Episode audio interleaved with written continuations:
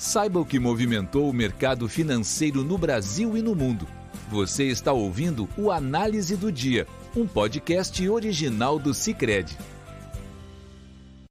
Olá pessoal, eu sou o João Moreira, economista do Cicred. Hoje é sexta-feira, 20 de agosto, e a gente vai comentar sobre os principais movimentos do mercado financeiro e os indicadores econômicos divulgados hoje, um dia que foi de agenda relativamente vazia em termos de indicadores econômicos, mas que foi de recuperação para os ativos locais depois é, das turbulências aí dos últimos dias, principalmente associadas ao risco fiscal. Começando pelos mercados internacionais, hoje o dia foi positivo no mercado de ações, o S&P 500 subindo 0,8% e a Nasdaq subindo 1,1%. Em termos de vetor lá fora, não houve é, um vetor claro na nossa visão. Repercutiram no mercado as falas do presidente do Fed, da Distrital de Dallas, de que a inflação do consumidor nos Estados Unidos vai ficar acima da meta não só nesse ano, mas também é, no ano que vem. Nas projeções dele, a inflação gira em torno de 3,8% no fim desse ano e 2,5% no ano que vem, resultados aí acima da meta de 2%.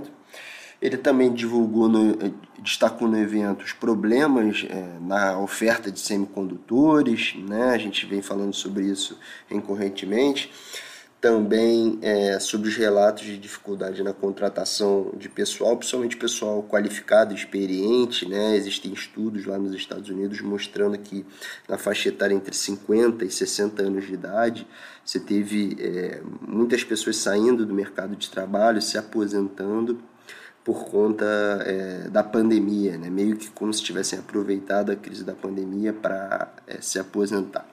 Por outro lado, o, o Kaplan ele destacou também é, as incertezas aí com relação à cepa do Delta, né, da, da Covid-19, os efeitos sobre a atividade econômica. A gente já teve alguns indicadores importantes lá nos Estados Unidos sendo divulgados que mostraram né, é, esse efeito por lá de desaceleração. Então, ele ressaltou que o Fed está olhando atentamente é, sobre isso. Quanto aos indicadores divulgados é, lá fora, né? hoje foram divulgadas as vendas do varejo no Reino Unido, teve queda de 2,5% em julho contra junho, o mercado esperava estabilidade. Na Alemanha, hoje foi divulgado o índice de preços ao produtor, que mostrou uma forte alta de 1,9% na passagem de junho para julho, acelerando em relação à leitura do mês anterior e assim o acumulado em 12 meses subiu de 8,5% para 10,4%, né, os preços ao produtor. Esse é um fenômeno, né, no aumento de custo ao produtor, é um fenômeno observado em quase todas as partes do mundo, não só aqui no Brasil, como a gente tem comentado.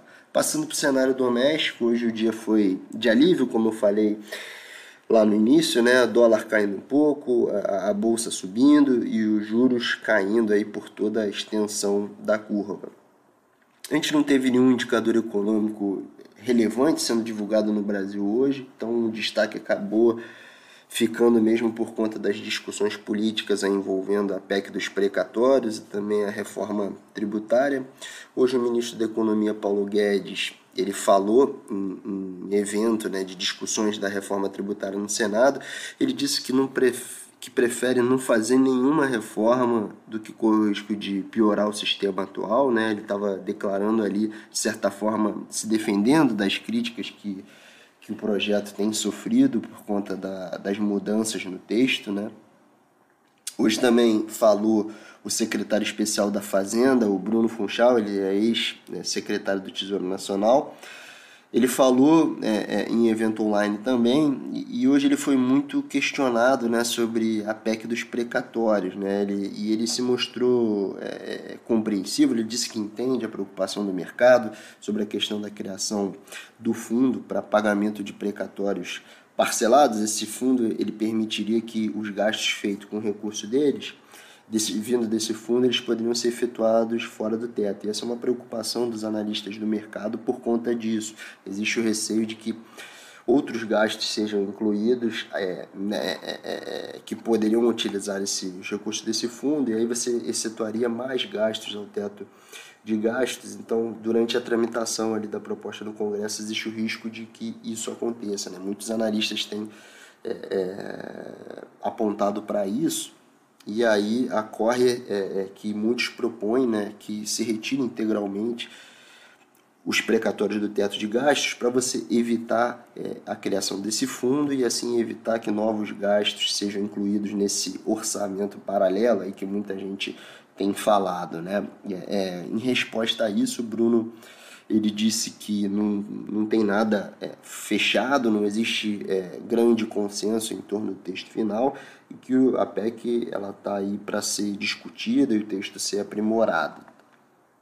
Nesse contexto, teve uma despressurização nos preços de mercado, nos juros a gente teve é, queda em praticamente todos os vértices da curva de juros. Por exemplo, a taxa do DI para janeiro 25 caiu de 9,73 ontem para 9,56 hoje. O DI para janeiro 23 fechou em 8,40 contra 8,50 de ontem.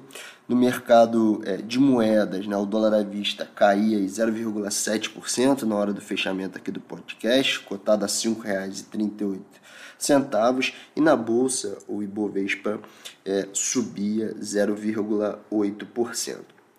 Por hoje é só, pessoal. A gente fica por aqui. Um abraço e até semana que vem. Tchau.